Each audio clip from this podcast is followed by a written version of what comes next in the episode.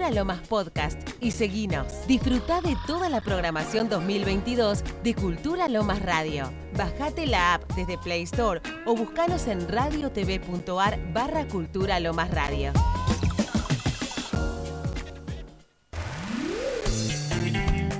Forma parte de la nueva comunidad en contenidos digitales culturales de Lomas. Búscanos en Facebook, Instagram y Spotify como Cultura Lomas Radio. Seguinos. Llévanos a donde quieras. Bájate nuestra app gratis desde tu Play Store. Búscanos como Cultura Lomas Radio y escuchanos desde el celo o la tablet.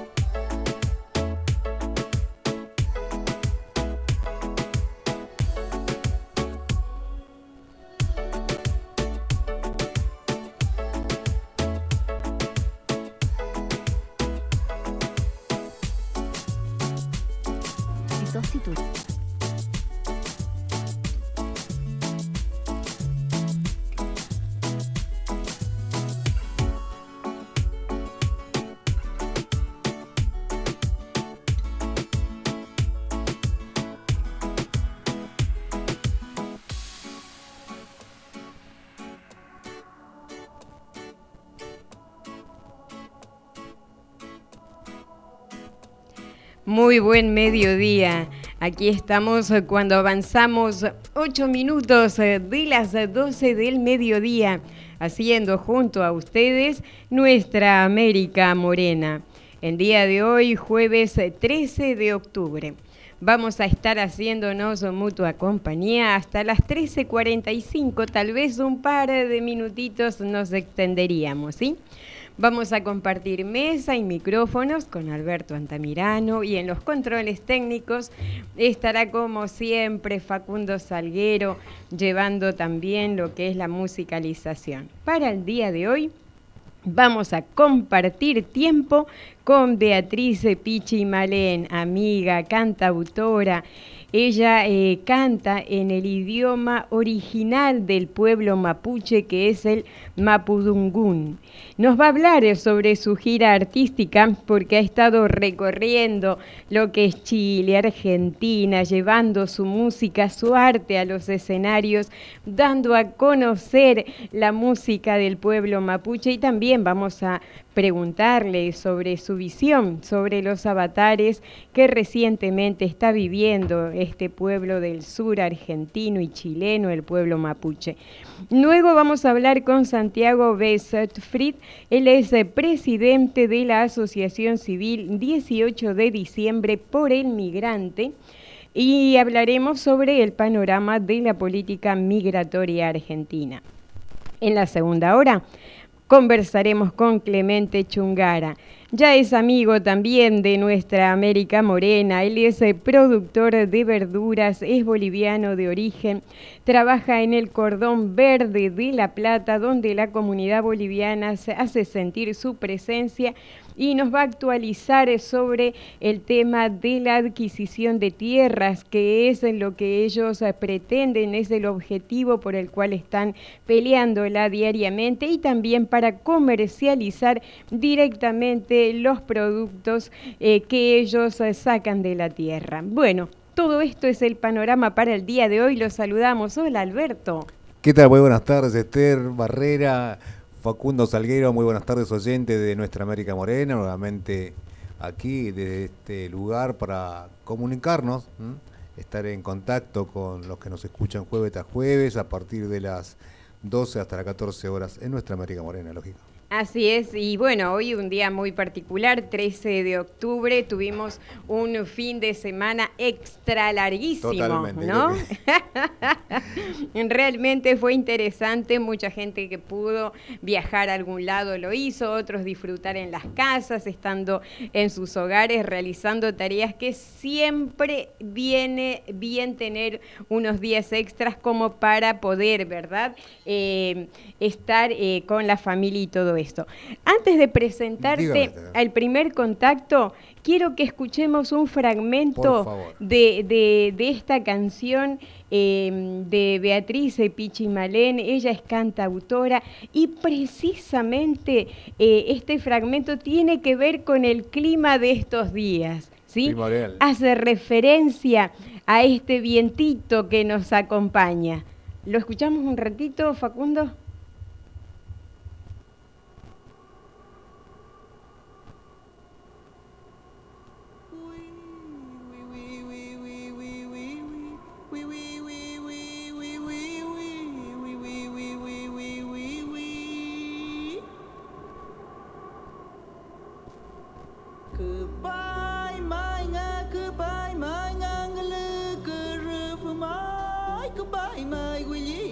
que ruf goodbye que pai mai nga que pai wai wen que ruf mai. Bi kum que ruf mai. Que la mai nga que pai ma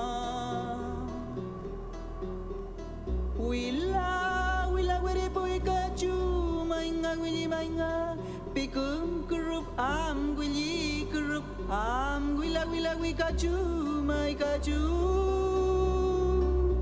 người lư cứ ruf mai nga nga, nga. Makoth, makoth, erpuin, kura, nga, kura. Y bien, con esta canción sagrada, con este tema que nos hace pensar en ese vientito que nos acaricia el rostro, es también una caricia al corazón, poder conversar con Beatriz Pichimalén. Ella recorre escenarios llevando la música, o es al revés. Buen mediodía, Beatriz, ¿cómo has estado? Bienvenida aquí a nuestra América Morena. Mari, Mari, buenos días, muchas gracias. Hemos estado muy bien, por fortuna seguimos estando, a pesar de tantos dolores que nos está sucediendo, ¿no es cierto?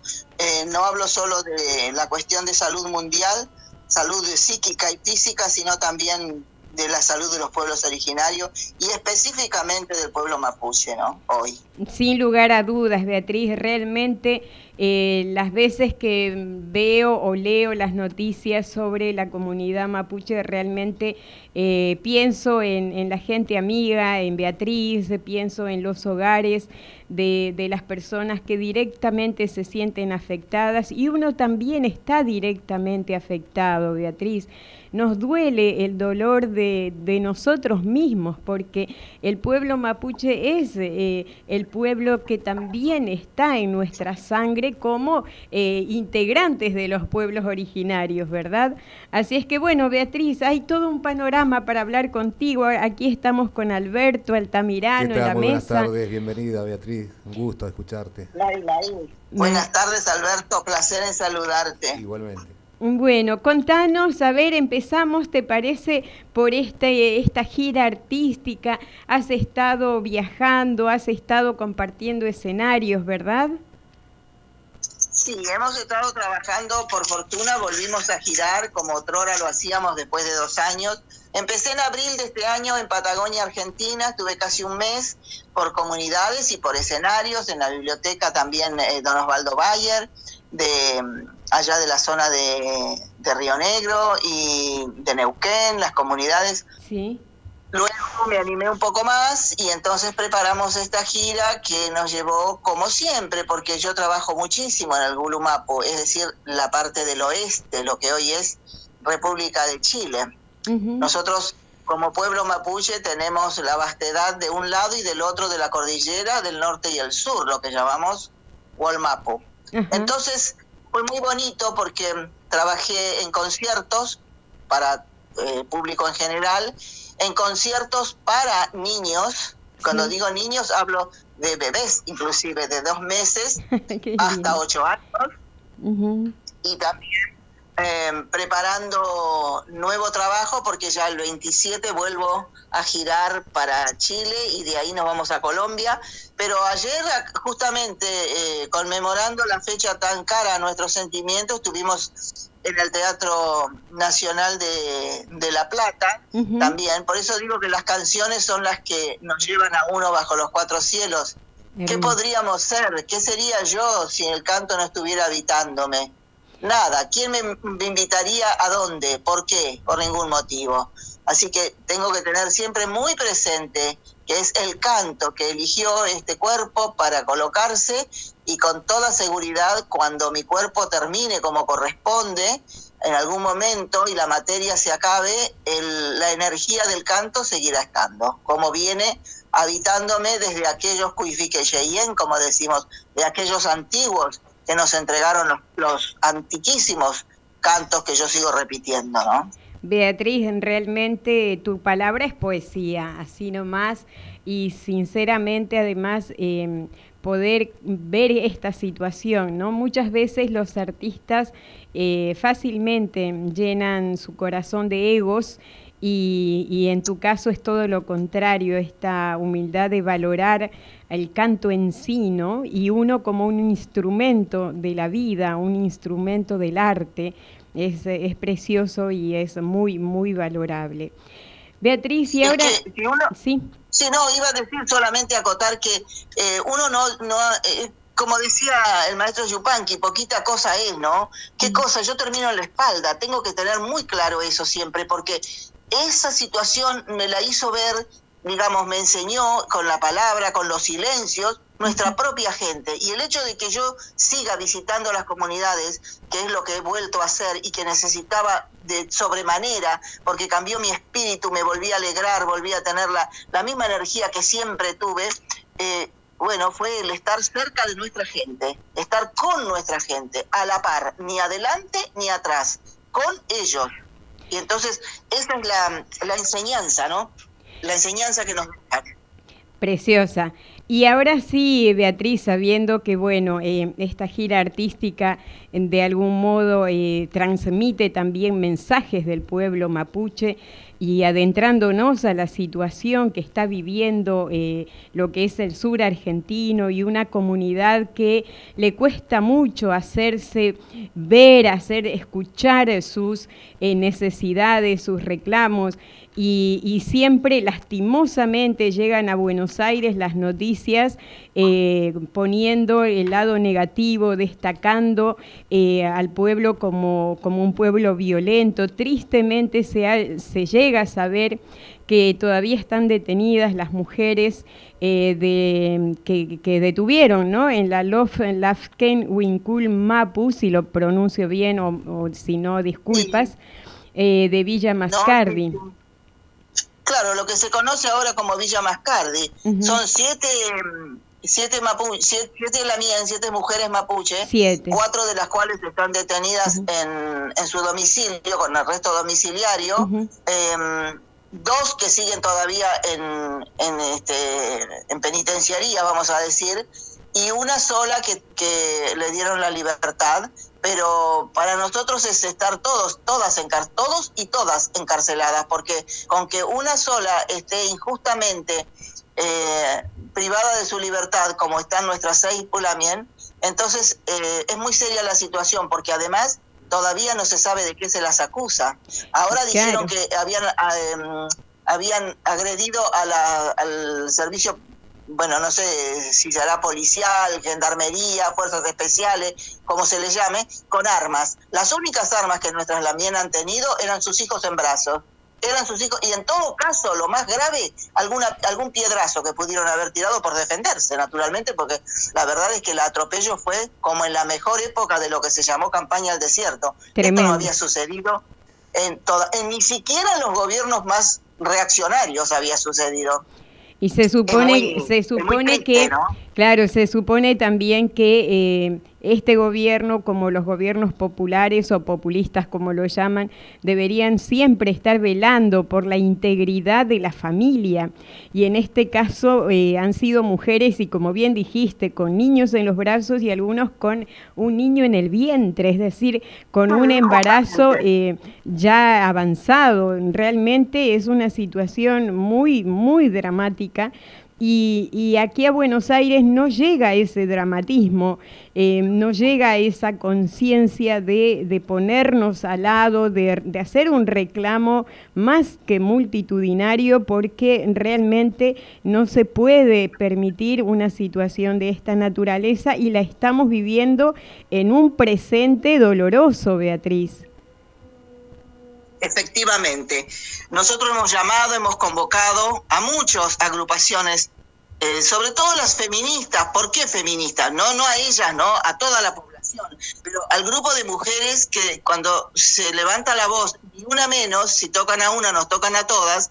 Entonces nos preguntamos qué pasó, porque cuando las hermanas estuvieron, las, hay que decir que las llevaron, las trajeron de Bariloche, como en la época de la que se llamó campaña al desierto y pacificación de Araucanía, desde la Patagonia a Buenos Aires. Las trajeron. La única diferencia es que no las trajeron caminando, las trajeron en un avión, en un helicóptero, creo. Las sacaron como a las 3 de la mañana desde las comunidades, esposada, incomunicada, más de 48 horas incomunicada. No les permitieron que tuvieran sus abogados defensores, porque sus abogados defensores tenían naturalmente que la jurisdicción de la Patagonia, de la provincia de Río Negro, Así que las trajeron a una dependencia, primero de Montada, creo que era en, Palermo, después la mandaron a otro lado y por fin las mandaron a Ezeiza. Y por fin las restituyeron a la, al sur, a Patagonia, a Bariloche, pero como digo, en las condiciones que mencionamos. Entonces, cuando se pedía esto, que, que vinieran, que, que acompañáramos a nuestras hermanas que estaban en un lado y en otro, tratando de ver cómo estaban, porque necesitaban todo, lo, trajeron con lo puesto. Entonces necesitaban abrigo, necesitaban ropa, necesitaban enseres para su higiene personal.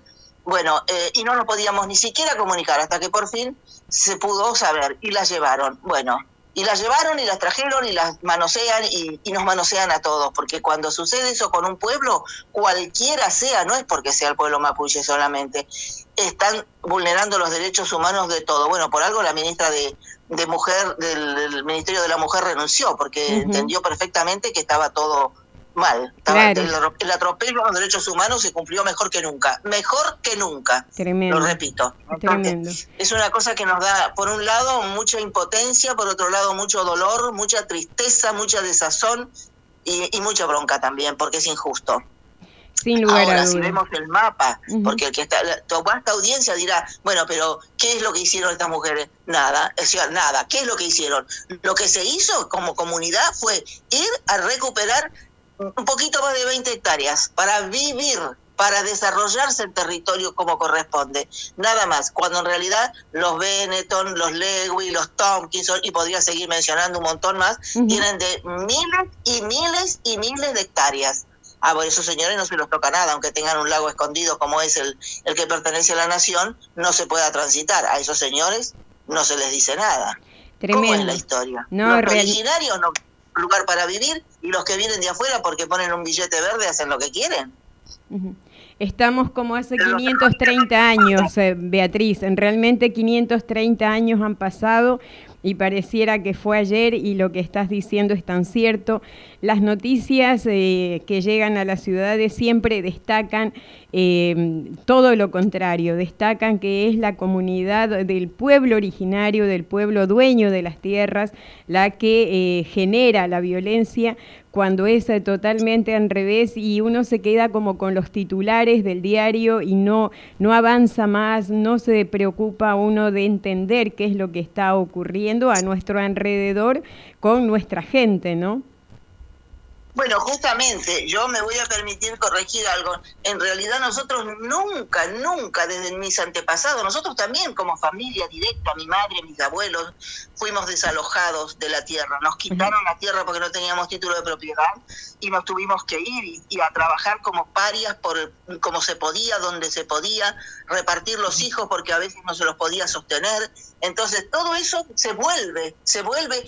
Por eso la gente nuestra, nuestra gente de las comunidades quiere solamente un espacio de tierra para vivir. La tierra no es, nosotros no somos dueños de nada, ni es como pretender decir que este, el aire, esta parte de aire es mío, o esta parte de fuego es mío. No, nada es nuestro. nosotros estamos invitados a la fiesta de la tierra, a la fiesta de la vida en la tierra, que eso, cuando terminó la fiesta hay que irse. Y, es lo que sucede. Nosotros lo tenemos muy clarito, solo queremos vivir en paz. Somos un pueblo de paz, nunca fuimos a agredir a nadie a ningún lado. Entonces, ¿quiénes somos los terroristas? Nosotros que defendemos la vida, que defendemos en los ojos de agua, que, no, que, las forestales nos están invadiendo del otro lado de una manera que ya no hay agua en las poblaciones de la, la gente que vive no solo en las comunidades, sino cualquier persona rural, inclusive pequeñas ciudades, tienen que ir a repartir agua porque las grandes forestales con los eucaliptus, pobres arbolitos, no tienen la culpa, ellos necesitan agua, se secan las napas una tras otra. ¿Y quiénes defienden eso? La gente de la tierra. Bueno, pero somos los terroristas, porque claro, el, el terror está en que no les vengan los dólares. Ahora yo digo, cuando no haya más agua, cuando no haya más oxígeno limpio, cuando todo esté terminado, ¿de qué, van a, ¿de qué va a servir esos, esos dólares? ¿Qué van a hacer con eso? No sé. Es muy, muy pequeña la mirada, ¿no? Es muy, cortita el pensamiento, me parece. Totalmente, Beatriz, y, y, bien, bien eh, contemplada el, concepto. Uno no es dueño de nada, ¿no?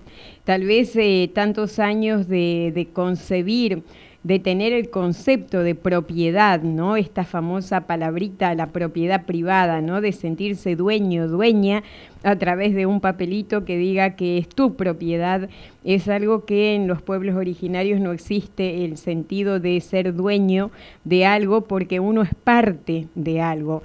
Eh, sí. Claro, estamos, como digo, invitados, somos una ínfima parte, pero como todas, vital. Somos una de, las especies, una más del gen, como decimos, de los mien, decimos nosotros, de las energías que tiene la Tierra, los minerales, las aguas, las plantas, las aves, en fin, los frutos, todo, ¿no es cierto? Y nosotros también somos las gente de la Tierra, el gente de la Tierra. Nada más, pero tenemos que dejar espacio para los que vienen. Y ese espacio, ¿cómo lo vamos a dejar? Cuidado, limpio, como siempre pretendemos, ¿no es cierto? Decimos, si usted va, no sé, hace uso de tal o cual cosa, déjelo en las condiciones que lo encontró, porque el que viene también merece ese respeto. Bueno, nosotros vivimos en esta circularidad. Ahora resulta que somos terroristas. Y lo peor es que la gente, es decir, la gente, el pueblo en general, no digo en particular, si no, no estaríamos hablando en tu espacio de radio, ¿no? Que escasean y muchos. Bueno, eh, se queda, como decís, con los titulares, pero esa responsabilidad de ciudadanía, de decir, oye, ¿qué tan cierto será esto o aquello? A mí cuando me llega una información que me choca o que me hace ruido, como se dice, trato de averiguar qué hay detrás de eso para formarme un concepto, para saber si apoyo o no las cosas. Esa es la responsabilidad de estar en una comunidad, de vivir en sociedad, me parece. Claro, pero es sin lugar a dudas que así tiene que ser, debería de ser. Beatriz, realmente eh, no, nos, por una parte nos alegra la comunicación contigo, porque eh, sabemos eh, de, tu boca, de tu corazón, de tu sentimiento, lo que está ocurriendo con el pueblo mapuche. Eh, por otra parte, espero que la gente que también nos esté escuchando pueda interiorizarse más, pueda, además de admirar la belleza del sur argentino, que es precioso el panorama que siempre uno puede llegar a ver por las redes sociales, también puedan tener la intención de conocer qué es lo que realmente está pasando. Beatriz, te agradezco tanto, tanto, tanto este tiempo que nos estás dando que no, no te das una idea de lo agradecida que estoy. Al contrario, por favor, porque esto es recíproco en todo caso, porque como digo, estos espacios para poder decir, no porque yo sea la dueña de la verdad o mi palabra sea única, ni represento a nadie y tampoco al pueblo mapuche, yo solo soy una partecita dentro de una comunidad que somos, en el caso mío, de los toldos, pero que ahí formamos, conformamos esta este, este mundo del, de, las espacialidades del mundo mapuche, ¿no es cierto? Del norte, del sur, del este y del oeste. Pero digo lo que a nuestras hermanas, a nuestra gente y a nuestro pueblo nos está pasando y es muy doloroso que no haya una mirada verdadera. Ayer lo conversábamos con algunas autoridades de la provincia de Buenos Aires, porque, bueno, estuve en el Teatro de la Plata, en el Teatro Argentino de la Plata, y, y justamente hablábamos de estas cuestiones, porque la verdad que esta agresión, desde esta militarización que han hecho y que se sigue sosteniendo en la comunidad de este, Winkulafken Mapú, que hoy conocida como Mascardi, eh, no se vuelve. De eso no se vuelve, de esa agresión, de ese traslado que hubo de las mujeres, una, como tú mencionabas, una mamá en gestación, 40 semanas de gestación, a las 3 de la mañana esposarla, subirla a, una, a un helicóptero y traerla de un lado para otro, sacándole fotos todo el tiempo, grabándolas todo el tiempo. ¿Qué es lo que se quiere hacer? amedrentar. Afortunadamente en Lehuen, como decimos, la energía positiva que tenemos los pueblos originarios hace que nuestra voluntad no se quiebre. Pero que eso está mal, pues ya que está mal, ¿eh? Beatriz, permíteme decir que nuevamente la ausencia de los representantes de los derechos humanos eh, sigue estando vigente. No ha cambiado mucho desde aquella campaña del desierto. El cinismo de todos los tipos, ¿no? De todo tipo, digamos, este eh, gubernamental, porque como dijiste, es un gobierno populista, popular, siguen ausentes y los medios juegan mucho, como decís vos. Este, si nos estás dando un panorama realmente como es crudo, este, los medios deberían eh, reflejarlo ante los oyentes y televidentes. Bueno, yo he mandado, cuando sucedió inmediatamente esto, a los medios que uno puede conocer y que se supone son afín, a lo mejor al arte que uno hace nada más, eh, y solamente un medio de la provincia de Córdoba eh, lo, tuvo respuesta y porque a mí el interés nuestro era que hablara nuestra propia gente, yo no tenía nada que hacer, yo no soy vocera de nadie, ¿no es cierto? Entonces, y así fue, pero después no tuvimos ni, ni siquiera preguntas, ni siquiera de, decirme, pero Beatriz, esto es verdad, no es verdad, este, cómo es, no les interesó, la verdad que no interesó. Pero más allá de eso, los medios, está bien, cada uno será privado, se manejará como quiere, yo solo digo que hasta dónde son afín, ¿no? Verdaderamente. Bueno, pero mm, la gente sí, eh, hubieron abogados y abogadas de algunas partes de derechos humanos, de, de las áreas de la gremial y de, otros lugares que se pusieron la situación al hombro desde el primer segundo y no pararon hasta que por lo menos nuestras pulamien volvieran, nuestras hermanas volvieran al Forilovche, como decimos que es Bariloche ahora. Bueno, por lo menos eso. Ahora se siguen ellas trabajando, ellos trabajando eh, para que esos cargos, ojo que le quieren aplicar la ley antiterrorista. ¿De qué estamos hablando? No, es una cosa que no se puede creer, ¿no? Y, menos en esta, se supone que en estos gobiernos, bueno, ¿qué vamos a decir? Huelgan los comentarios. Tremendo. Realmente hemos tenido contigo esta, esta expresión del sur, esta expresión que además de ser de, una amiga que lleva el arte a, los escenarios, también siente, se siente porque es parte de la comunidad mapuche que en estos momentos está viviendo esta situación. Este, Beatriz, sí, eh, sí, decime. No, así es, María Esther. Mm. este, yo no podría hacer nada ningún espacio, ningún lugar, si no supiera la realidad y no viviera eh, de desde la raíz y la esencia de lo que nuestra gente, que es lo que me sucede a mí, porque le pasa a una persona mapuche o a una persona originaria y nos está pasando a nosotros, a todas y a todos. Seguro. Eh, Beatriz, elegí una canción como para decirte hasta la próxima o hasta el próximo encuentro. Bueno, yo no sé si ustedes lo tienen, pero está subido a Spotify, y está subido a los medios, a YouTube. grabamos durante el tiempo de la pandemia algunos singles, como son los que están saliendo ahora, y, mm, con la traducción al quechua y con todo respeto y con toda humildad, ¿no? Eh, me parece que viene muy a cuento cinco siglos. Con los que se hizo, justamente se compuso para cuando los 500 años, pero este, este tema, ¿no? Que, que dice y yo lo voy a repetir si ustedes quieren así, a capela, pero lo pueden conseguir en, como digo, en los medios, en la, en la red. Dice simplemente cinco siglos resistiendo, cinco siglos de coraje, manteniendo siempre la esencia, y esa esencia y es semilla, y está dentro nuestro por siempre. Y se hace vida con el sol y en la Pachamama florece. Y lo digo eh, de esta manera porque así es la traducción cuando en, la, en su lengua originaria dice Uj pachacute sinchisca, uj pachacute sauchawan, mancoris payayu y ninchista. Uj pachacute Upa jakutez lautxauan, mankoriz palia aluin intxista. Jalu iniki muhu iniki, ukuntxiz pikasan guina ipak. Jalu iniki muhu iniki, ukuntxiz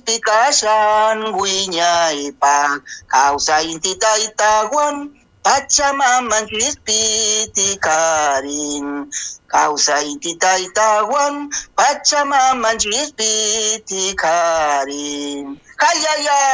Jayaya, Beatriz, Jayaya. Beatriz, te cuento que hace un par de jueves estuvo aquí el autor de la letra de Cinco siglos resistiendo, que es Daniel Paz, ¿sí? Eh, y realmente eh, tengo ese tema previsto, eh, lo vamos a escuchar también. y de tu cancionero, yo elegí un título que dice Seguiré amando en castellano y sería en Ah, sí. Mapudungun, sería Poyene Cayán, ¿puede ser? Poyene Cayán. Poyene Cayán, Claro. ¿sí? Sí. Eh, porque me pareció tan bonito eso de que nuestros pueblos siempre, eh, superando toda adversidad, siempre seguimos amando. Así es que me pareció una canción que, que- que viene al caso, porque es lo que Esa es una necesitamos. canción.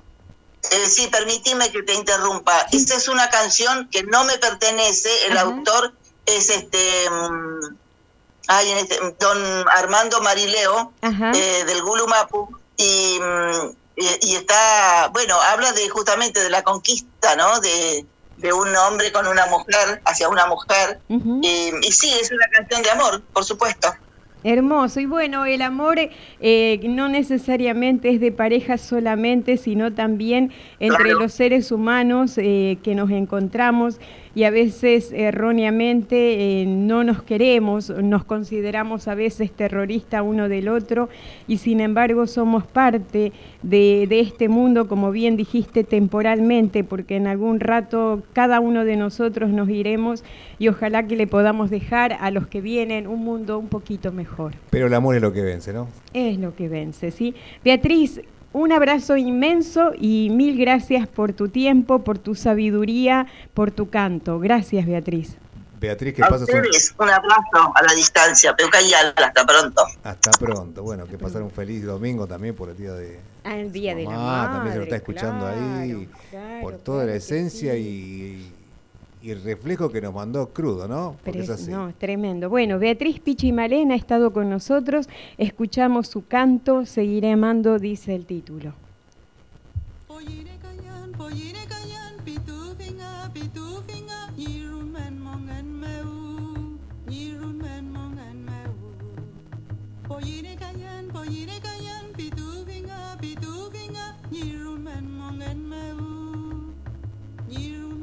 Men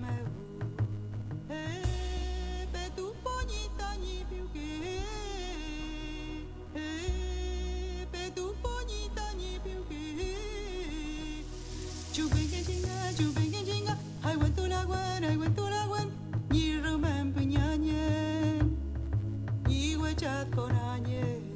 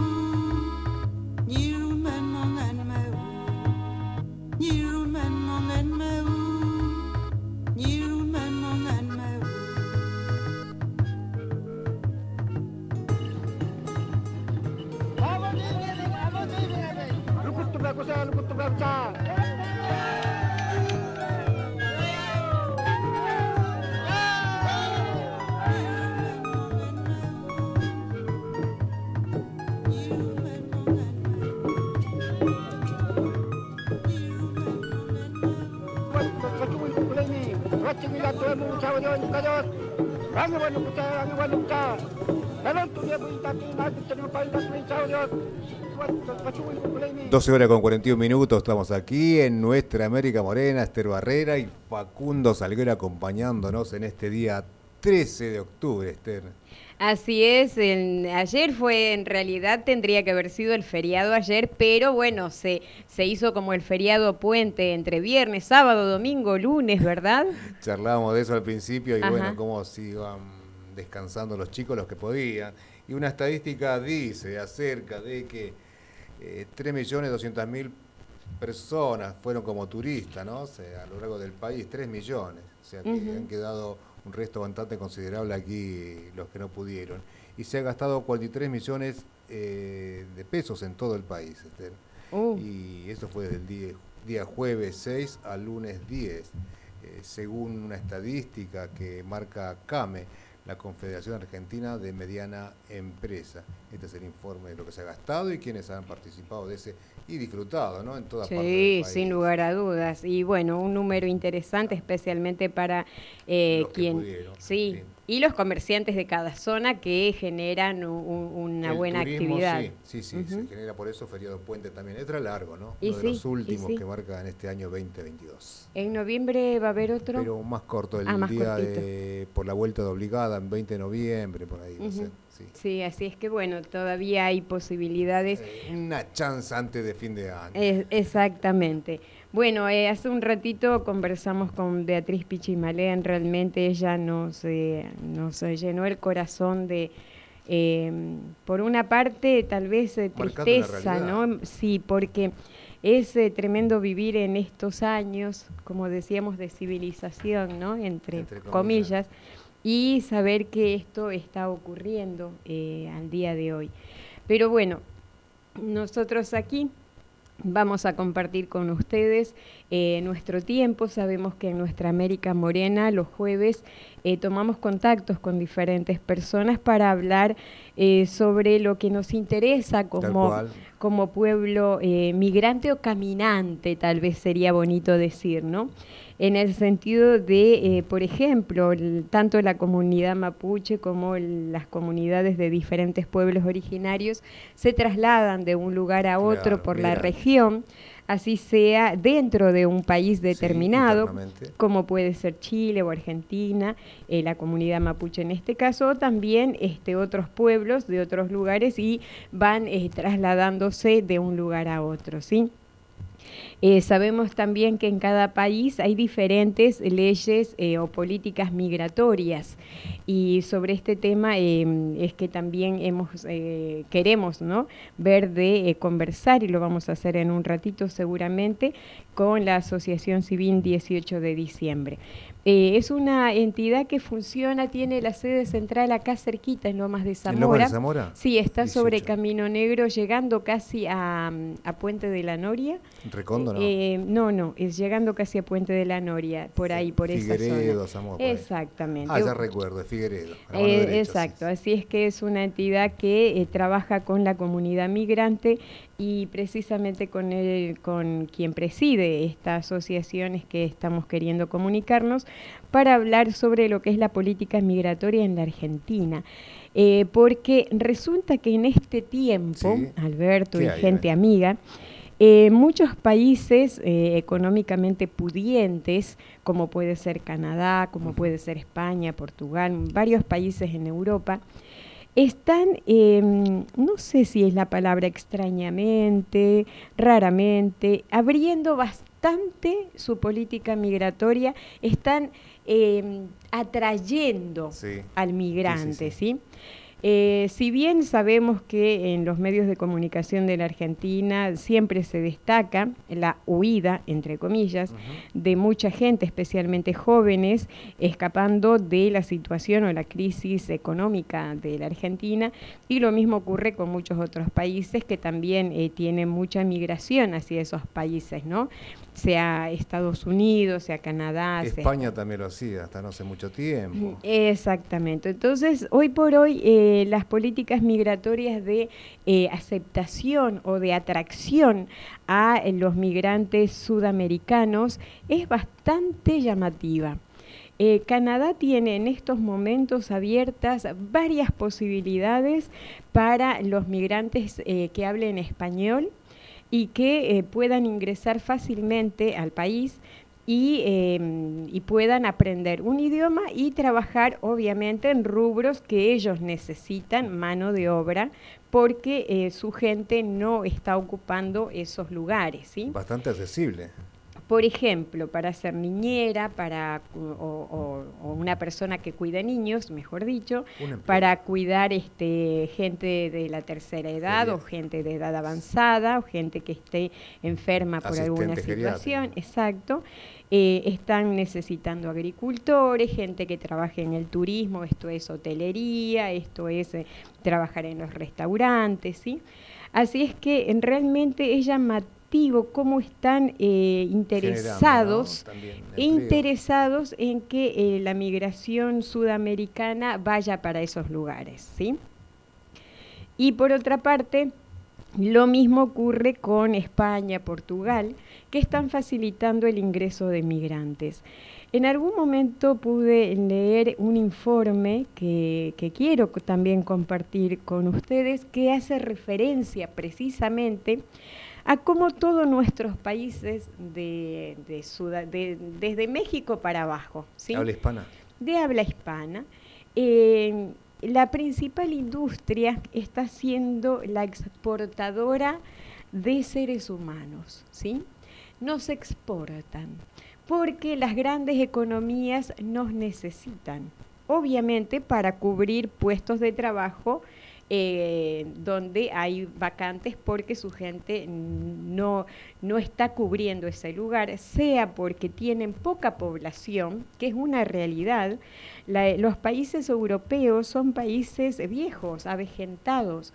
Muchos pueblos están casi vacíos porque eh, Han no- partido. Claro, la gente nos vamos muriendo, es así En de simple. ocasión. Envejecemos y nos vamos a ir, nos vamos a morir sin lugar a dudas. Es lo único que tenemos seguro, Alberto. El día que nacimos, lo único garantizado que tenemos es que un día vamos a partir. Tiempo de llegada y tiempo partido. Tal Así, cual. tal cual. Entonces, Europa, por ejemplo, es un país que necesita joven- jóvenes, pero también necesita gente que vaya y que se sienta activa. Porque no es una limitante la edad siquiera. Vos eh, con tus 50, 60 años podés tranquilamente buscar un horizonte si te interesa hacerlo. Y anteriormente, estoy hablando unos 10, 15 años atrás, era muy difícil conseguir una visa, poder ir. Bueno, hoy por hoy, por ejemplo, la Es asombroso también la accesibilidad de ese, ese tamaño. Y sí, sí, y, y están facilitando el ingreso, la estadía, están facilitando que la gente se radique en el lugar. Y como dijo en algún momento eh, este joven argentino que nos comunicamos con él desde Dinamarca, él nos decía que, bueno, hay que ser humildes, arremangarse, y no es que porque vos estudiaste una carrera universitaria, enseguida vas a trabajar en lo tuyo. Es, es difícil, no es imposible, pero es difícil. Pagar una especie de derecho de piso como Y bueno, hecho- como es lo que nos toca a todos en todos lados, Es ¿no? Y sí, hay remangarse y bueno, hay que ir a hacer un trabajo que tal vez no nos agrada, pero nos permite sobrellevar ese tiempo y de ahí en más aprender el idioma, si es que es un Fíjate idioma diferente, y seguir La adelante. República Argentina abrió las puertas últimamente, no sé, a los ciudadanos venezolanos, por decir no muy lejos, cinco años atrás, me equivoco. Y bueno, han aceptado a consecuencia de lo que sucedía políticamente en Venezuela, ¿no? Y, y es precisamente eh, por eso también que eh, los hospitales eh, de Ciudad de Buenos Aires en particular están realmente con muchos profesionales de la salud de Venezuela porque se les ha posibilitado eh, o se les ha facilitado el hecho de, em, de que su título profesional sea válido o eh, requieran muy pocas materias como para validarlas aquí. cual.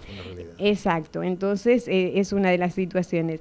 En algún momento leí algo muy, muy interesante que decía una señora, eh, hablaba con otra y le decía, pero dicen, todos los hospitales, eh, los médicos son todos extranjeros. Y la señora la mira a la otra y le dice, y bueno, dice, sería interesante que nuestros hijos se dediquen a estudiar como para poder Al ocupar revés. esos lugares. Para capacitar.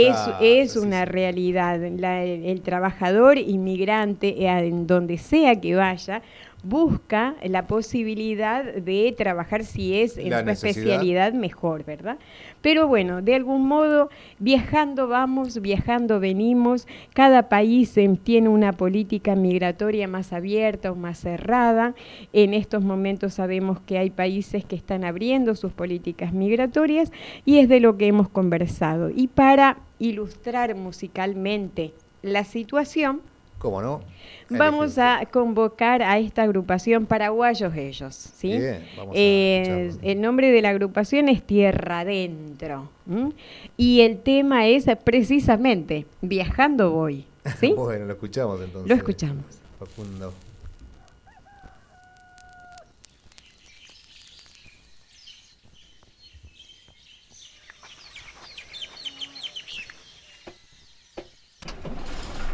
Viajando voy, yo por mi pueblo, que me dibujan sus paisajes, sentimientos de una nación que no se achica, que te recibe con la sopa y con la chispa.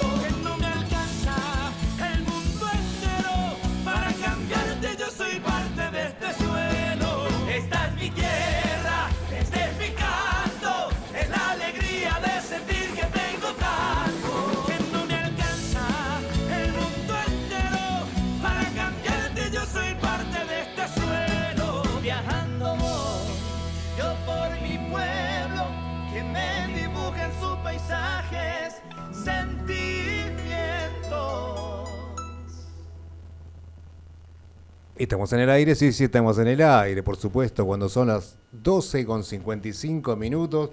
Y hoy vamos a tener una temperatura que ya la estamos teniendo, una máxima de 22 grados. Lindo viento anoche, ¿eh?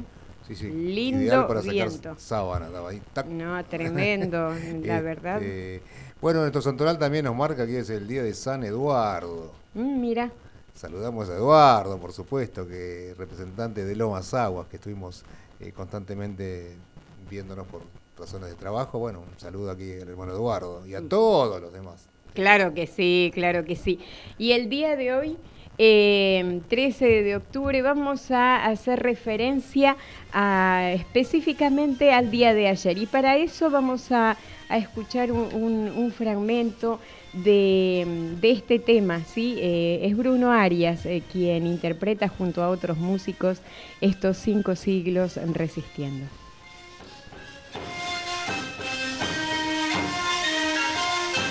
yeah.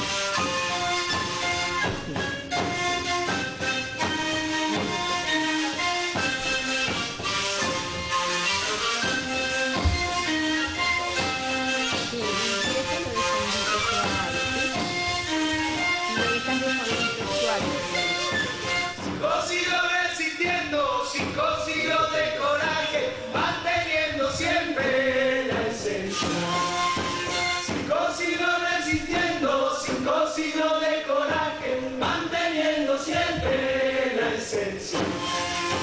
Es esencia y es semilla y está dentro nuestro por siempre.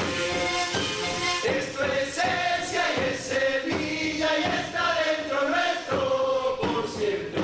Se hace vida con el sol y en la Pachamama florece.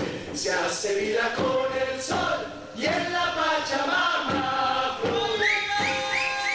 Y en la Pachamama florece todo nuestro sentir. La letra de esta canción la compuso un amigo también de nuestra América Morena, Daniel Paz. Lobo le decimos con cariño hace muchos años. Y la han interpretado muchos, muchos cantantes que sienten que los pueblos originarios todavía estamos vivos en donde sea que vivamos. En este caso era Bruno Arias, él es jujeño, argentino, y en- realmente eh, ha interpretado en muchos escenarios estos cinco siglos resistiendo. Y hace un ratito Beatriz Pichimalén también lo, cantó a capela. Una Exclusivo belleza. de nuestra América Morena a través de Radio Cultura, Loma de Zamora. Buenísimo. realmente uno recibe regalos de la vida que, que llenan el corazón.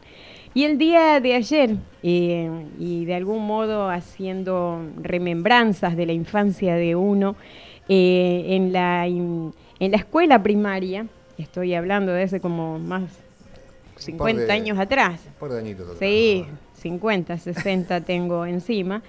Eh, nos hacían hacer una tarea muy particular. Nos pedían que lleváramos eh, las nueces, eh, las cáscaras de las nueces, la Sí, mitad de la sí. cáscara de las nueces vacías y las llenábamos con arena. Le poníamos un escarbadiente y eh, hundíamos ese escarbadiente que tenía un, un papelito blanco y una cruz roja semejando a, a las velas de, de los barcos, ¿no? Carabela, ¿no? En las carabelas y las maestras nos decían que eran la Santa María, la Pinta y la Niña. Y qué bonitos esos nombres, yo decía, pequeña, ¿no? Y entonces nos contaban la historia de que llegaron este, en barcos unos hombres que, que venían a, estas tierras a, a civilizarnos, ¿no? Y uno quedaba y, y aprendía todo eso. Muchos años aprendiendo eh, esa situación hasta que uno empieza a razonar que a los indios, como se los ha llamado, a los originarios de esta tierra, se los podía comprar y vender, este, se los hacía trabajar de un modo esclavizador. Y, eh, y luego vinieron otros eh, seres más oscuritos que nosotros, ¿no? Eh, nosotros por ahí somos como trigueñitos, medio marroncitas en nuestra piel, ¿no? Tal cual. Y, vi- después, cuando llegaron los, los negros de África, eh, que también eran esclavos y que también se los compraba y se los vendía y que incluso existen eh, avisos clasificados en los que se ofrecen, ¿no? Niñas, niños, jóvenes, eh, para ser vendidos, estaban expuestos y eran parte del servicio de la familia. ¿no? Alcurnia. Exacto, y, y era tremendo, y uno empezaba a relacionar que ser oscurito era, era como malo, era hasta peligroso. Pecaminoso. Exacto, entonces relacionaba uno inconscientemente que cuanto más clara era la piel de uno, era mejor, ¿no? Era, era, eh, tal vez se salvaba uno de ser comprado y vendido.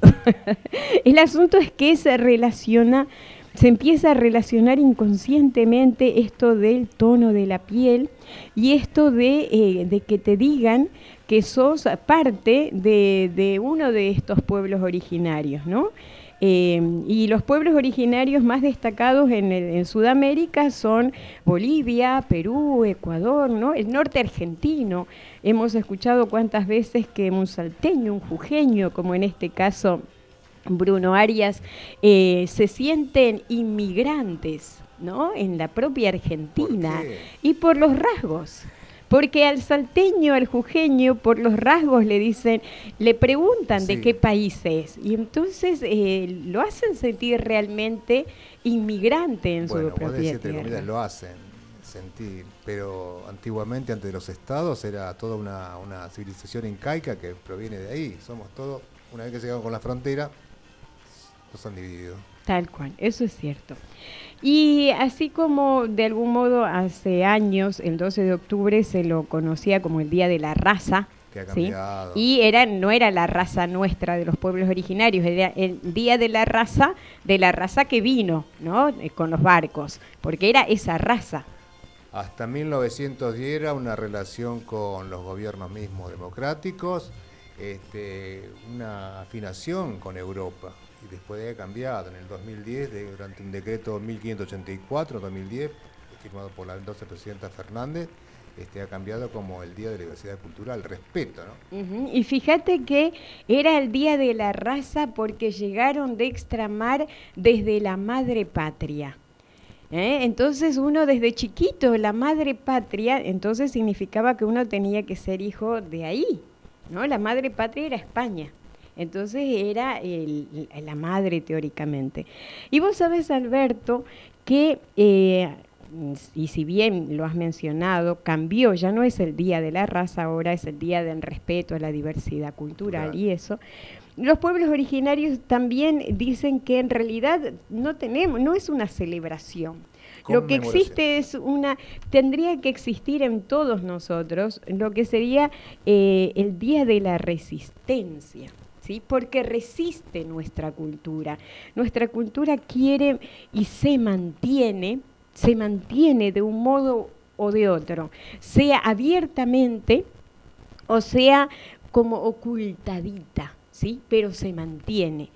Y eh, quisiera relacionar esta situación, sea llamado el Día de la Resistencia de los pueblos originarios, sea recordado por muchos como el Día de la Raza, que anteriormente era, pero el 10 de octubre, dos días antes, se recordó eh, el Día Internacional de la Salud Mental.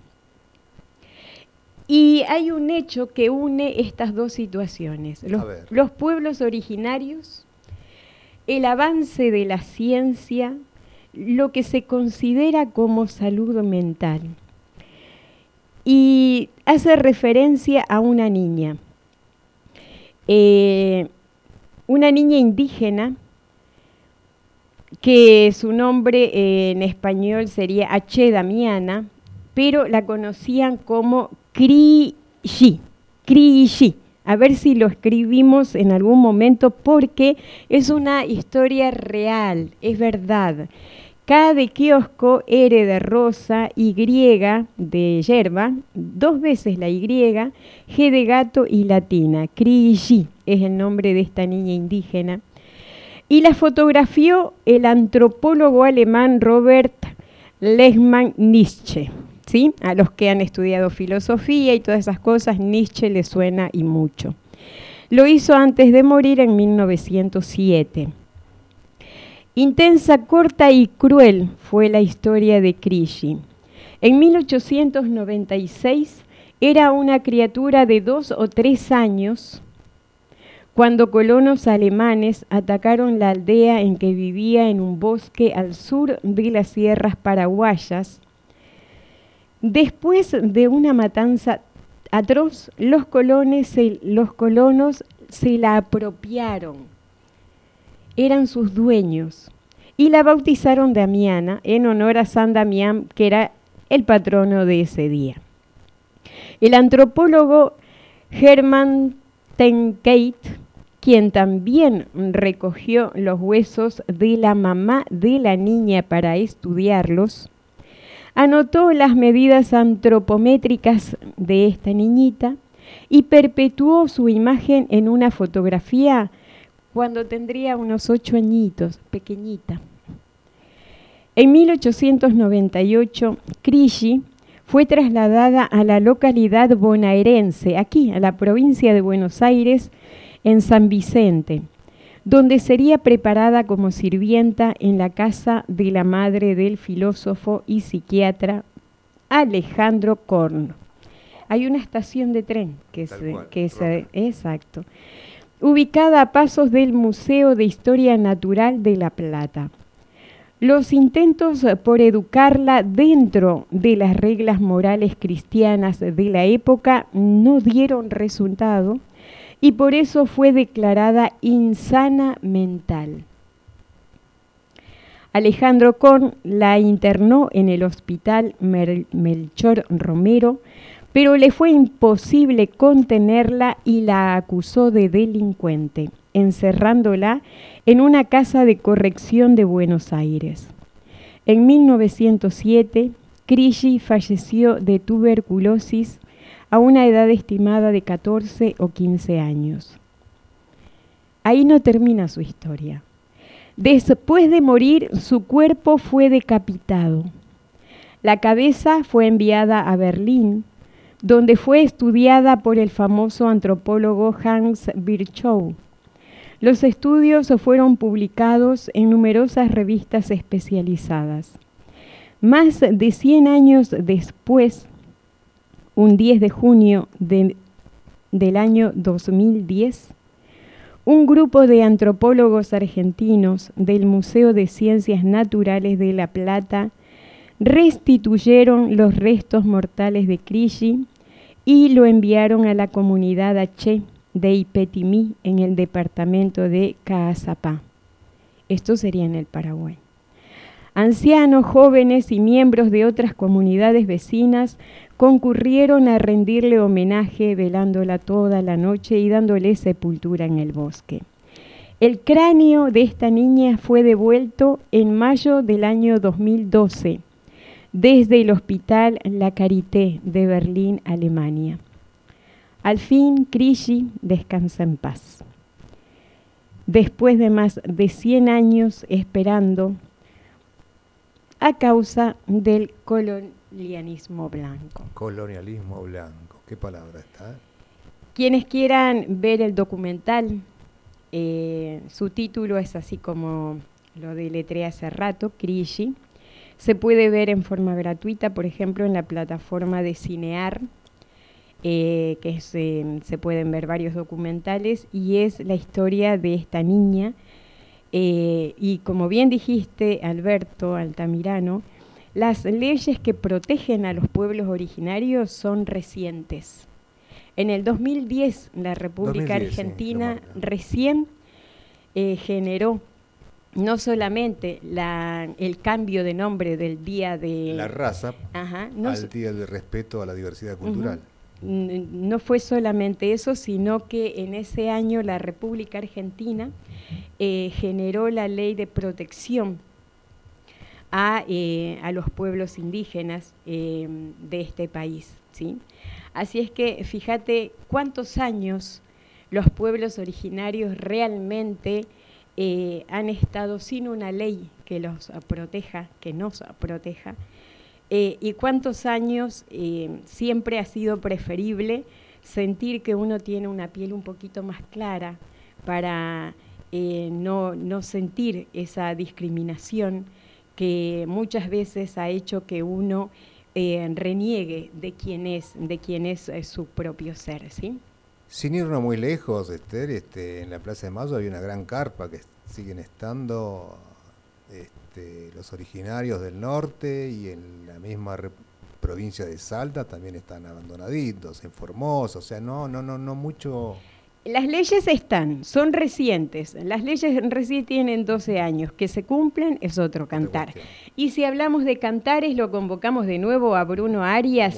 Y él precisamente nos dice, eh, este jujeño nacido en el Carmen, ¿sí? en la provincia de Jujuy, eh, él de algún modo siempre eh, su canto en el escenario refleja el compromiso con las voces de los pueblos originarios y su canción titula Colla en la ciudad. Los escuchamos entonces.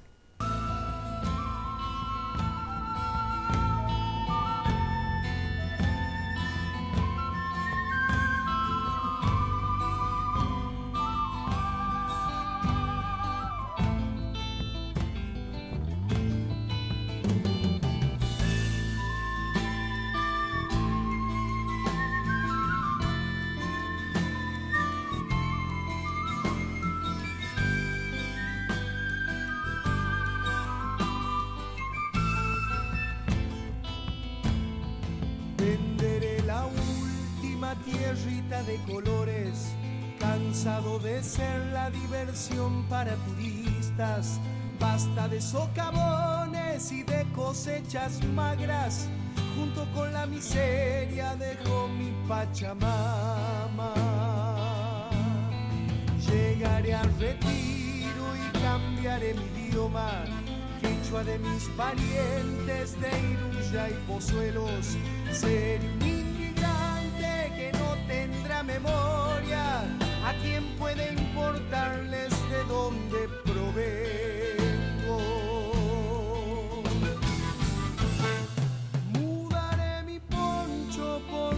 Ciudadanas y con tono porteño encontraré trabajo. Seré un albañil, seré un basurero, tal vez una sirvienta sin pícaras ni lanas. Iré desde mi villa al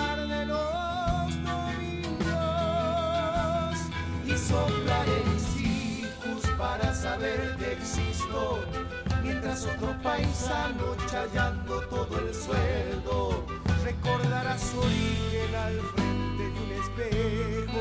La ciudad me duele cuando entona el himno, porque en sus estrofas no encuentro a mis hermanos, los mártires caídos por la tierra y la simiente, y mis ojos pumeños tan indios que no entienden cada 12 de octubre que festeja la gente y mis ojos puneños tan indios que no entienden. Cada 12 de octubre que festeja la gente que festeja la gente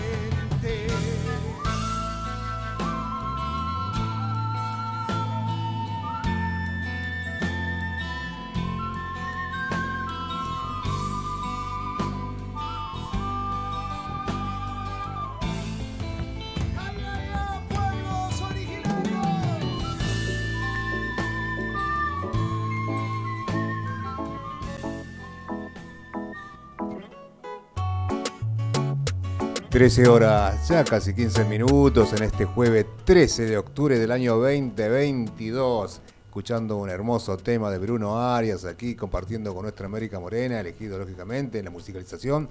eh, ha elegido Esther un hermoso tema.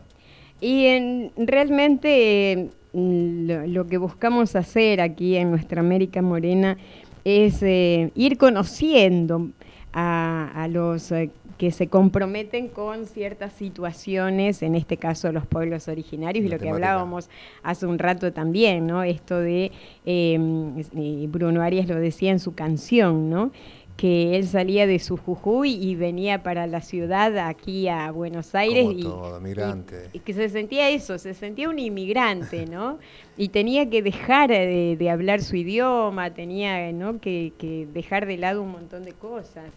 Así es que bueno, pero lo, importante es, eh, es que podemos compartir nuestros pensamientos, nuestros sentires, nuestra música. ¿sí? Bueno, Buenos Aires tienes eso, ¿no? Que es una pequeña imagen de lo que es Europa también. Es decir, bueno, lo han eh, marcado, imaginado que debería ser un poquitín así, ¿no? Pero no debería sentirse, así como Bruno Arias o cualquier migrante interno, este, manteniendo su origen, su cultura, su humildad. Así que estamos en casa. Exactamente. Bueno, eh, Alberto, avanzamos en el tiempo, los 16 minutitos de la una del mediodía.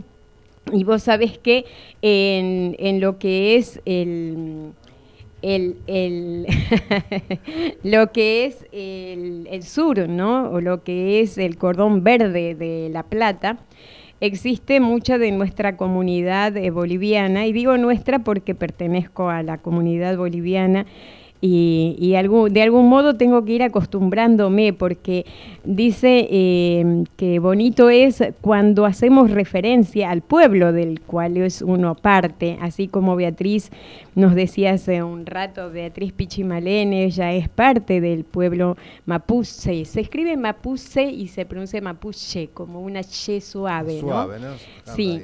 Eh, y en mi caso, bueno, sería el pueblo quichua. Eh, y te digo esto porque hace muy poco participé de una situación muy interesante que tiene que ver. también con la resistencia, ¿sí?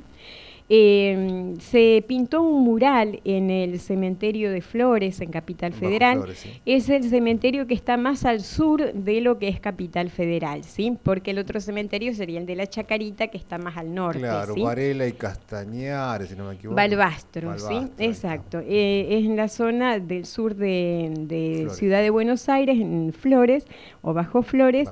Y eh, se pidió permiso, obviamente, al gobierno de la ciudad para ocupar un, un espacio Un- del- de ese muro inmenso que tiene el cementerio y se pintó un mural alusivo a lo que eh, llamamos Haya Marca y Quilla, ¿sí? Es nuevo esto, ¿eh? Novedad. Haya marca y quilla es una, es una expresión en quichua eh, que hace referencia al- a lo que en español sería el Día de Todos los Santos. Vulgarmente, no vulgarmente, sino nuestra costumbre es Tol Santo. Todos santos, ¿sí? Ahí está, cortito. Entonces, eh, les decía a las personas que estábamos ahí participando, qué bonito que es que vayamos eh, adentrándonos en el conocimiento de, de nuestros idiomas y eh, familiarizándonos, ¿no? Lógico. A mí me cuesta mucho eh, pronunciar muchas palabras. Eh, en mapuche ni que se diga, No. me cuesta mucho. Lo intento, le pido disculpas a las personas cuando pronuncio mal, o lo mismo en guaraní, o lo mismo cuando se trata del aymara o el propio quichua, que también me cuestan algunas palabras, ¿sí? Pero es bueno ir eh, recuperando Familiar, no sé. recuperando la pronunciación correcta, porque muchas eh, personas que participaban del mural o de la actividad, porque hay una mesa de trabajo que está eh, viendo que este año no se realicen los hechos violentos que sí se realizaron años atrás. Violentos. Exacto, hechos violentos que se realizaron, por ejemplo, el año pasado, cuando las familias eh, de, de- de la comunidad andina, no solamente bolivianos, sino de todo el norte argentino, de todo el norte chileno, que tal vez tienen o que tienen familiares que tienen familiares en el cementerio, llevaban, por ejemplo, em, los eh, panes, ¿sí? panes de todos santos que tienen formas eh, como muñequitos ¿sí? de, Exactamente. de- de personas o formas de animalitos. Sí, la luna, el sol, las tantaguaguas, la escalera. Entonces, esta mesa de trabajo lo que hace es eh, gestionar ante el gobierno de la ciudad de Buenos Aires que eh, más bien acompañe para que se realice un, un hecho que es eh, de que es un hecho cultural y hasta sagrado sí de la comunidad andina en el cementerio de Flores. Lo, lo- lo anecdótico es que mm, muchos jóvenes eh, decían, bueno, vamos a la mesa de trabajo del Haya Marca y yo les decía, no, es eh, que a mí también me cuesta muchas veces. Que es Haya, Aya, Marca Entonces, eso es la pronunciación correcta, ¿no? Eh, pero bueno, estamos en un proceso de aprendizaje y es lo que vamos haciendo regularmente. Y es bonito también cuando compartimos con otras personas de otros lugares eh, nuestra cultura, Nuestras nues- experiencias, vivencias. Exacto, sí. Y, y pensemos que ya falta poco también para el Día de. Todos Santos. El jueves pasado hablamos con em, Julia García. Ella es, eh, es cochabambina y vive en Estados Unidos, en Virginia, y nos contaba cómo se prepara la mesa de Todos Santos, ¿sí? Y bueno, hablamos bastante con ella. Y hoy lo que vamos a hacer a través de la música es compartir eh, la fusión de ritmos y la integración de países en este caso. Ujú, Vamos llevándola ahí. La fusión de ritmos serían el pop y el tinku.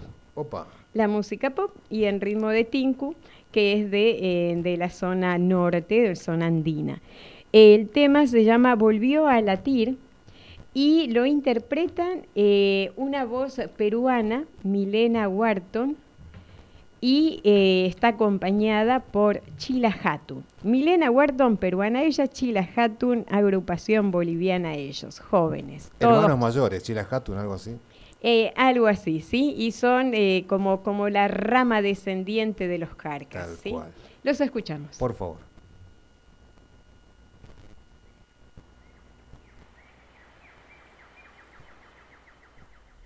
Este amor que te di lo dejaste morir y ahora mi corazón volvió a latir.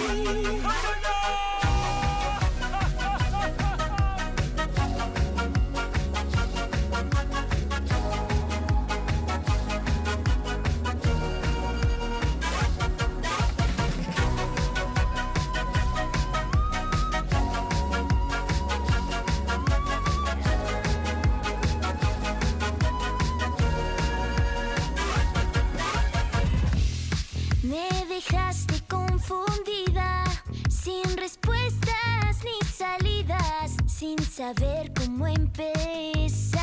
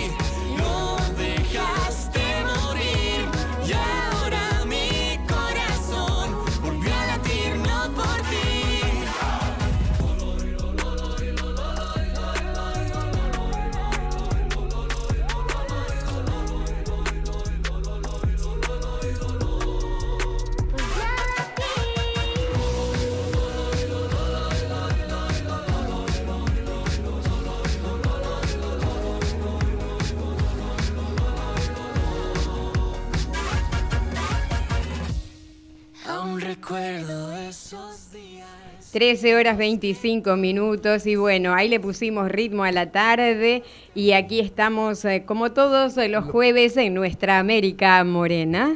Así es, Esther. Y ampliando un poquitín las noticias, actualidad política, en cuanto se refiere, eh, en el lapso de una hora juraron las nuevas ministras. El presidente Alberto Fernández tomó juramento a las tres nuevas ministras, Victoria Tolosa Paz, que va a ir en el Ministerio de Desarrollo Social, que antiguamente lo ocupaba Juan Zabaleta, Raquel Kismer de Olmos al área de trabajo, ella es una persona de 70 años, ¿eh? politiquera de, dentro de PJ, y Ayelén Macina, ella dentro del área de mujeres, géneros y diversidad sexual, desde la provincia de San Luis.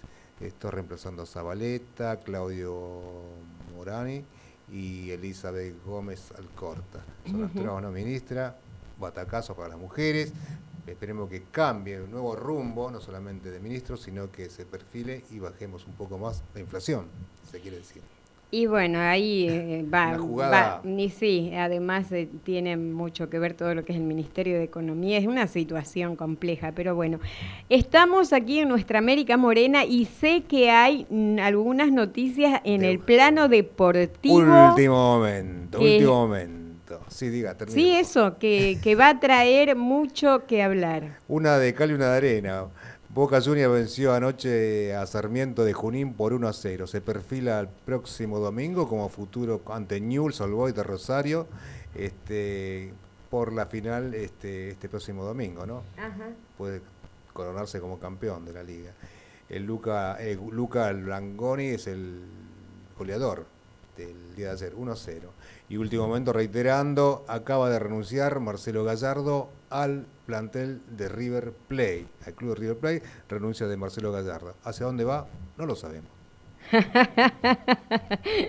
Y bueno, en- realmente para especialmente los hinchas de River deben estar ahí este, expectantes quién lo reemplazará y Oh, toda la ¿eh? situación, ¿no? Oh, bueno. Y e- el mundo del, fútbol tiene e- esas situaciones, pero lo, interesante también es saber que, eh, y ojalá que en cada, en cada club deportivo eh, se sienta y se viva la fiesta deportiva como tal, como fiesta y no con resultados lam- lamentables como ha pasado en estas semanas y ha sido noticia, ¿no? Los, las situaciones eh, en clubes deportivos que, que, bueno, que se siente la violencia de la policía con eso de los gases lacrimógenos. No y todo eso, corresponde, no, no como corresponde. por- no corresponde como No. funcionarios y conservar la seguridad de, de los ciudadanos, ¿no? Tal cual, tal es- cual. Este, Te digo yo Dale. una, eh, hay un ciclo de talleres, eh, interesante el título, Maravilla de Mujeres Migrantes contra la Violencia. Así se titula eh, un taller donde se abordarán situaciones y herramientas jurídicas específicas eh, con respecto a la prevención y actuación ante la situación de violencia en la comunidad migrante y de mujeres refugiadas. Estos talleres van a ser gratuitos y se van a dar en forma virtual, por Zoom. Es decir, que todas las personas que quieran participar lo pueden hacer desde cualquier lugar del mundo. Va a ser los días martes 18 y el martes 25 de octubre. Para culminar el primero y 8 de noviembre de 18 a 20 horas, hora argentina. Eh, van a entregarse certificados y es necesario que se inscriban para poder tener estas herramientas jurídicas, eh, y se refiere a herramientas jurídicas aquí, ¿no? En el país. Igualmente, desde el país donde fuere, si uno está viviendo una situación de violencia o sabe de alguien que está viviendo esa situación, siempre es bueno interiorizarse, saber de qué se trata, ¿sí? Este es un proyecto de la Asociación Ciudadanos eh, por los Derechos Humanos y eh, AMUNRA, que es la Asociación Civil de Derechos Humanos Mujeres Unidas Migrantes y Refugiadas en la Argentina. Y hay un apoyo financiero que es el Fondo Fiduciario de las Organizaciones de Naciones Unidas para eliminar la violencia hacia las mujeres. Estos talleres son talleres que están, es- exacto, son gratuitos, pero están financiados a nivel internacional y siempre uno puede eh, rescatar. ¿Sí? conceptos, herramientas, tomar herramientas para tratar de, eh, de ver qué es lo que se puede hacer si es que una persona está en situación de viol- violencia o si sabe de alguien que está en esa situación. Como transmisión también, o sea, educativa, puede ahondarse y puede transmitir. Una alternativa más para con los demás. Exactamente. Bueno, eh, nosotros eh, recordemos que vamos a estar hasta las 13.45. Vamos a cerrar nuestro encuentro con eh, un mensaje muy especial que tiene que ver con el saludo a esas madres preciosas. Eso va a ser en un ratito 15 más. minutos, ¿sí? 14, ya. Exacto. Mientras tanto, les cuento que hay una compañía de espectáculos argentina, es la compañía Tango Lovers, que está eh, haciendo ¿sí? su gira artística por los Estados Unidos eh, y es una compañía que eh, aglutina a bailarines de Argentina y del Uruguay van a presentar un espectáculo que se titula Volver. Van a estar eh, a partir del día 16 de octubre en el área de Washington, D.C. Así es que eh, los amigos como Daniel Manzoni, de, que es el organizador del Festival Argentino en esa sí. En esa zona seguramente van a estar eh, ahí ah, bailando y cantando a todo pulmón los tangos eh, que esta compañía va a llevar. Em, la gira va a comenzar, em, en- habíamos dicho, en este mes de octubre y se va a presentar de costa a costa en todos los Estados Unidos, ¿sí? Bastante para recorrer. ¿no? Sí, sí, interesantísimo. Y, bueno, el asunto es que quienes puedan acercarse y los argentinos que están en, eh, el área metropolitana de Washington, D.C., ahora pueden disfrutar de Tango Lovers, eh, de este espectáculo que se llama Volver, que cuenta la historia de un grupo de artistas que se van precisamente de su país natal y luego de transitar el mundo y culturas nuevas vuelven a su lugar de origen años después. Qué lindo, un aire río platense. Y sí, totalmente. Entonces el tango va a estar eh, de algún modo repleto de recuerdos de quienes han salido de, su lugar, de su zona de confort, como decíamos, em, se, se llenaron de otras culturas, eh, de algún modo enriquecen ¿no? El arte de, en este caso, de la música y la danza del tango, y van a poder regresar a su lugar de origen eh, con más, Experiencia, forjando su Más, sí. contenido artístico también. tal cual. Así es que el tango de Parabienes va a estar por esa región. Bien, bueno, decíamos que estábamos a cinco semanas de Qatar 2022. ¿no? Ah, mira. Comienzo del Mundial. Es cierto. Y es sorprendente cómo eh, ha surgido nuevamente un dólar turista. Para Qatar. para bueno, en realidad hay como No, no, me 10 parece- como 10 dólares de diferente, dólar Sí, soja, tres- dólar Qatar. Ya me confundieron, tantos dólares que hay, no sé, el, el dólar eh, conurbano, no, no. 316 va a ser la cotización Ajá. y bueno, el oficial marca 149 moneda. O sea que nosotros ahí no vamos a decir, luego seguiremos por televisión o por donde sea el Qatar 2022. Así estamos en esta cuestión y bueno, ¿qué más?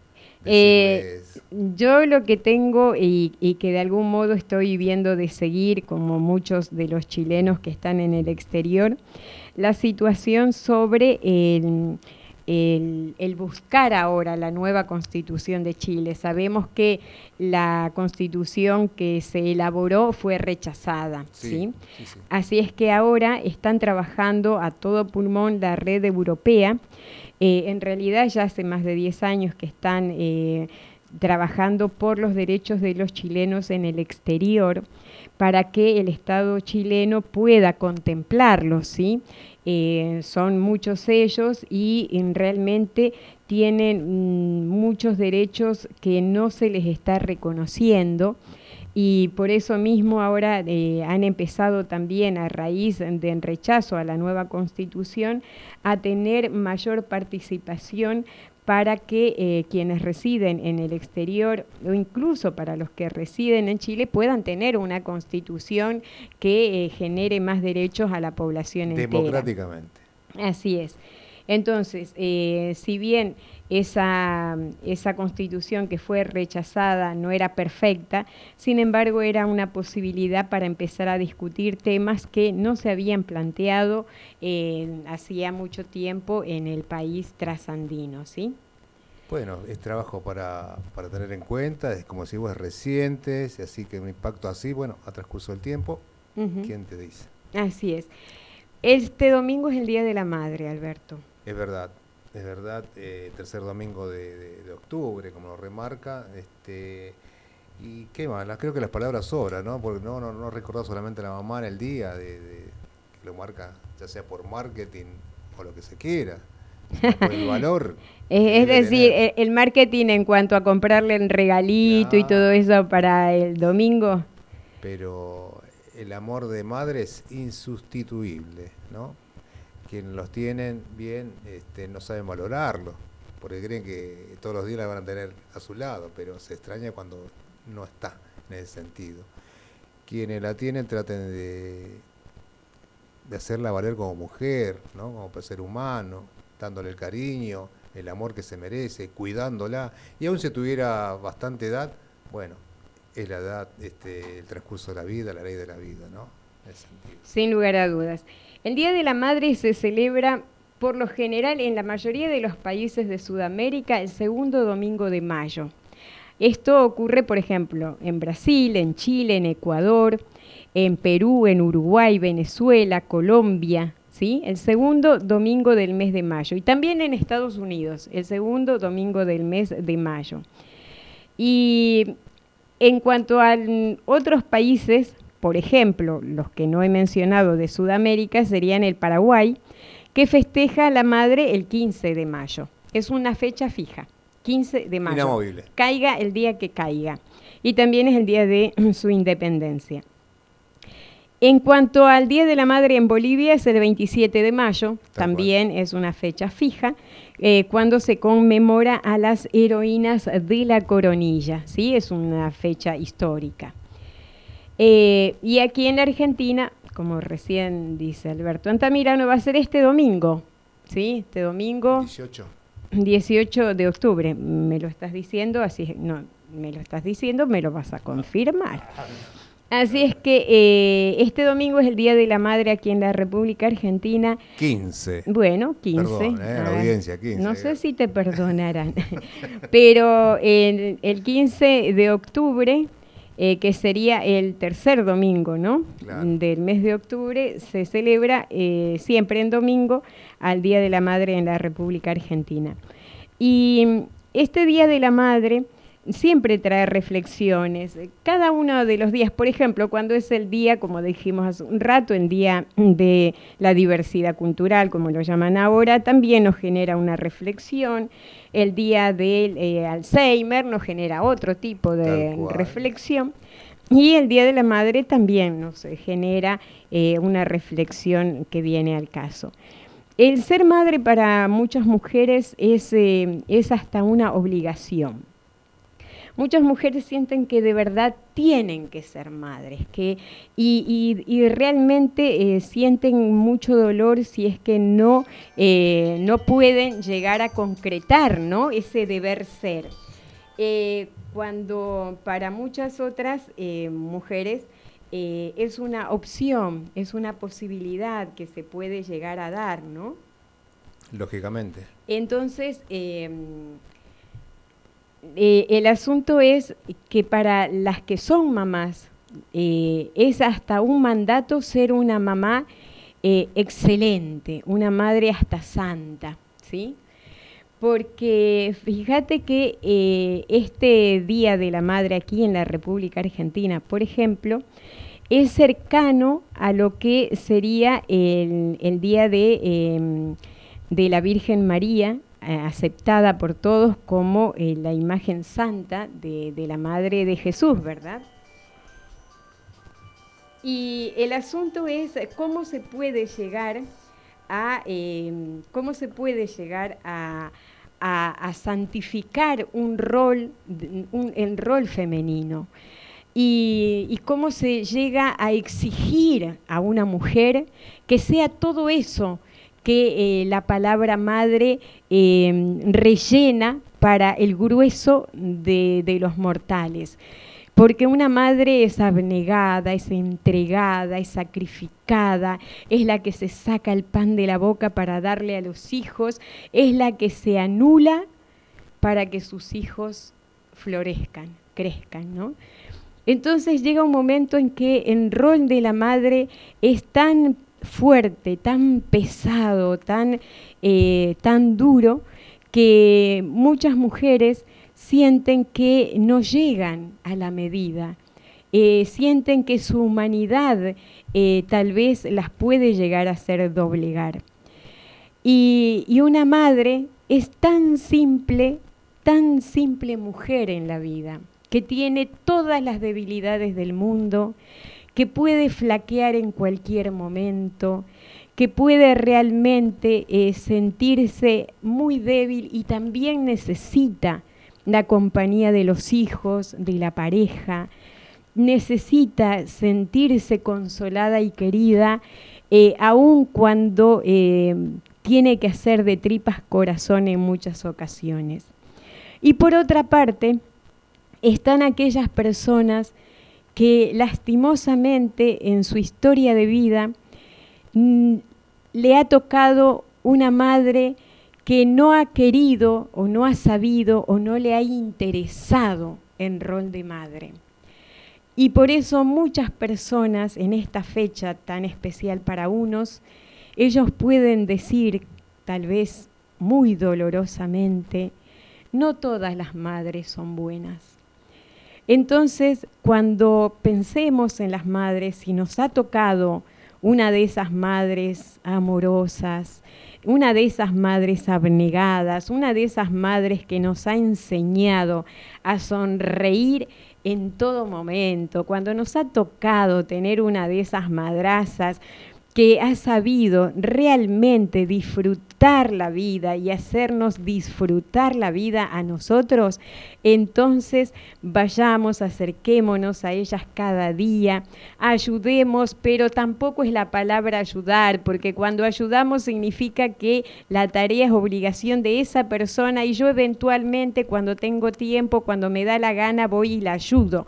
No, hagámosle sentir que realmente somos parte de esa familia y que esa mamá es una mujer, así, de carne y hueso, con todas sus falencias, con todos sus errores, que muchas veces va a ser esa madre con mayúsculas, que muchas veces va a ser una madre con minúsculas muy chiquititas y que, como dijo Alberto, el día que no la tengamos seguramente la vamos a extrañar, la vamos a llorar.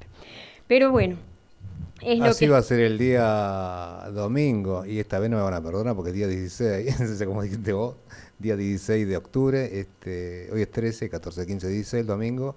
Bueno, este, recordar así como una persona que, que espera en vida, no, no tiene que sentirse obligado a los hijos, sino que es un deber moral y propio de cada ser humano devolver el cariño que se le dio durante tanto tiempo. Hoy se maneja otro léxico. Hoy lo- los chicos dicen, me voy a trabajar y dejo a los chicos con mi, mamá. También esos cambios de sociedad, ¿no? Eh, sepamos valorarla, quererla, amarla, por siempre. Y, debe ser así.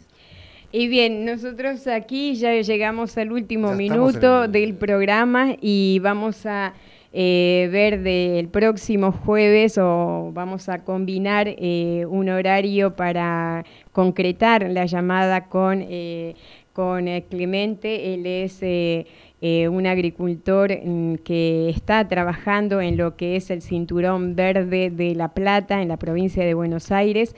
Eh, con él vamos a combinar para salir al aire con tiempo. Eh, Clemente Chungara, productor de, ve- de verduras en La Plata, y vamos a, poder ampliar ¿sí? Eh, todo lo que tiene que ver con la situación que están viviendo los productores de frutas y hortalizas en el Cinturón Verde de Buenos Aires. Permitime decir, este, antes que culminemos, que ayer en el día de ayer estuve, volví a una casa cultural donde yo me formé, el Instituto Superior de Formación Docente y Técnica número 103 en Villa Urbana. Fui invitado y bueno, por este día de respeto a la diversidad cultural, eh, agradezco al profesor Pablo Micheli que me ha brindado este apoyo totalmente en la secundaria y terceria también. Y bueno, me tuvo unas palabras referentes a este día tan importante, conmemorar a aquellas personas que se fueron y también eh, el respeto a la diversidad cultural. En otra parte te digo que feliz día a la mamá, Liliana está escuchando en el Jardín de Infantes 940 y a todas las mamás un abrazo grande y abrazo de siempre, Alberto. Escuchamos a Leo Dan, artista argentino, y nos regala el último tema de nuestra América Morena. Todos tienen una madre. Ahí está con los mariachis cantando esta canción que nos llena el alma. En folclore sería una chacarera, realmente un agradecimiento para quienes están en sintonía. Hasta el próximo jueves se despide esta servidora Esther Barrera Méndez. Gracias Facundo en los controles técnicos. Gracias Alberto Antamirano Esther, por estar acá. Hasta el jueves.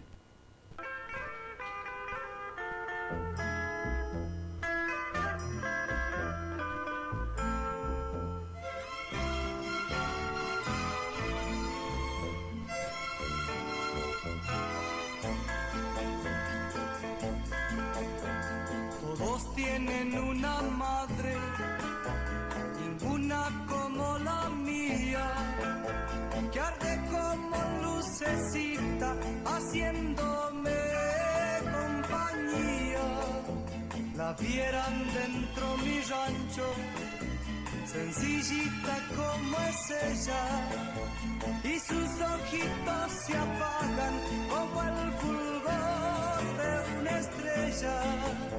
Yo le pido a Dios rezando que mi mamá no se muera, que viva